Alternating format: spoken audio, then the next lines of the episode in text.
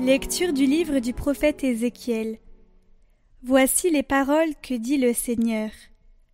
Je sanctifierai mon grand nom, profané parmi les nations, mon nom que vous avez profané au milieu d'elles. Alors les nations sauront que je suis le Seigneur, oracle du Seigneur Dieu, quand par vous je manifesterai ma sainteté à leurs yeux. Je vous prendrai du milieu des nations, je vous rassemblerai de tous les pays, je vous conduirai dans votre terre.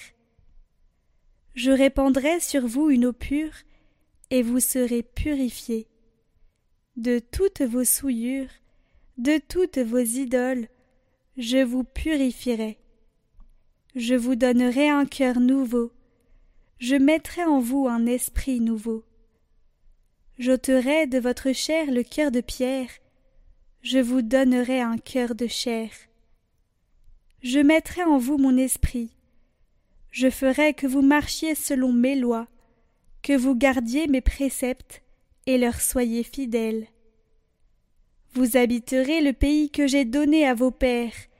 Vous, vous serez mon peuple, et moi, je serai votre Dieu.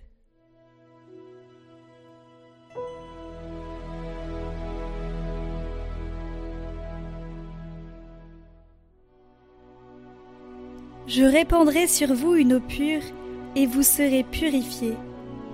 Crée en moi un cœur pur, ô mon Dieu, renouvelle et raffermis au fond de moi mon esprit.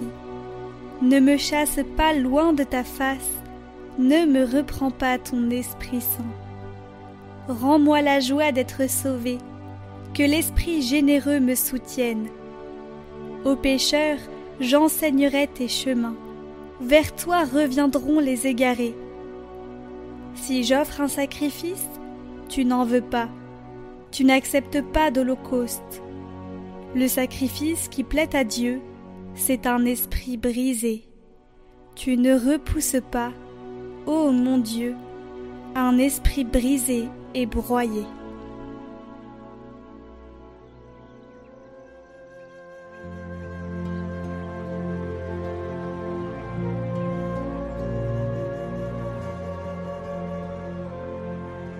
Évangile de Jésus-Christ selon Saint Matthieu. En ce temps-là, Jésus se mit de nouveau à parler aux grands prêtres et aux anciens du peuple, et il leur dit en parabole. Le royaume des cieux est comparable à un roi qui célébra les noces de son fils. Il envoya ses serviteurs appeler à la noce les invités, mais ceux-ci ne voulaient pas venir. Il envoya encore d'autres serviteurs dire aux invités. Voilà, j'ai préparé mon banquet, mes bœufs et mes bêtes grasses sont égorgés. Tout est prêt. Venez à la noce. Mais ils n'en tinrent aucun compte et s'en allèrent, l'un à son champ, l'autre à son commerce. Les autres empoignèrent les serviteurs, les maltraitèrent et les tuèrent. Le roi se mit en colère, il envoya ses troupes, fit périr les meurtriers et incendia leur ville. Alors il dit à ses serviteurs Le repas de noces est prêt mais les invités n'en étaient pas dignes. Allez donc aux croisées des chemins. Tous ceux que vous trouverez, invitez-les à la noce. Les serviteurs allèrent sur les chemins, rassemblèrent tous ceux qu'ils trouvèrent, les mauvais comme les bons, et la salle de noces fut remplie de convives. Le roi entra pour examiner les convives. Et là, il vit un homme qui ne portait pas le vêtement de noces. Il lui dit Mon ami, comment es-tu entré ici sans avoir le vêtement de noces L'autre garda le silence. Alors le roi dit au serviteur Jetez-le, pieds et poings liés, dans les ténèbres du dehors. Là, il y aura des pleurs et des grincements de dents, car beaucoup sont appelés, mais peu sont élus.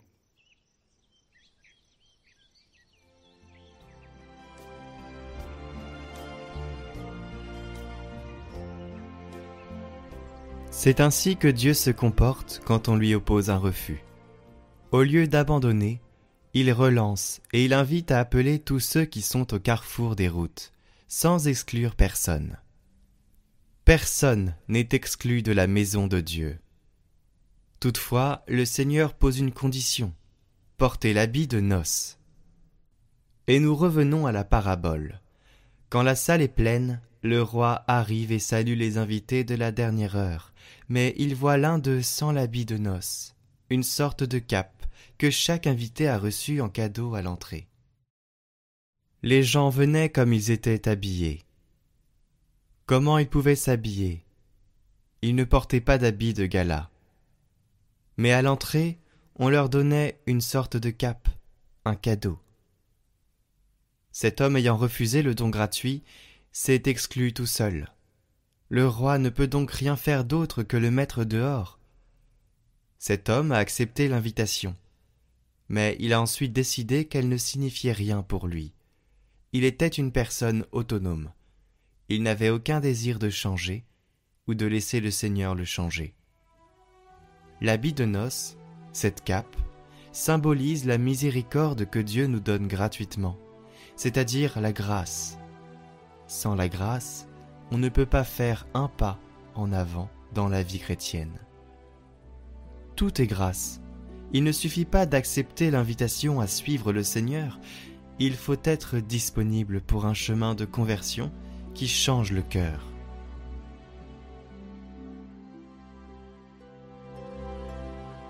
Tout mon être cherche d'où viendra le secours.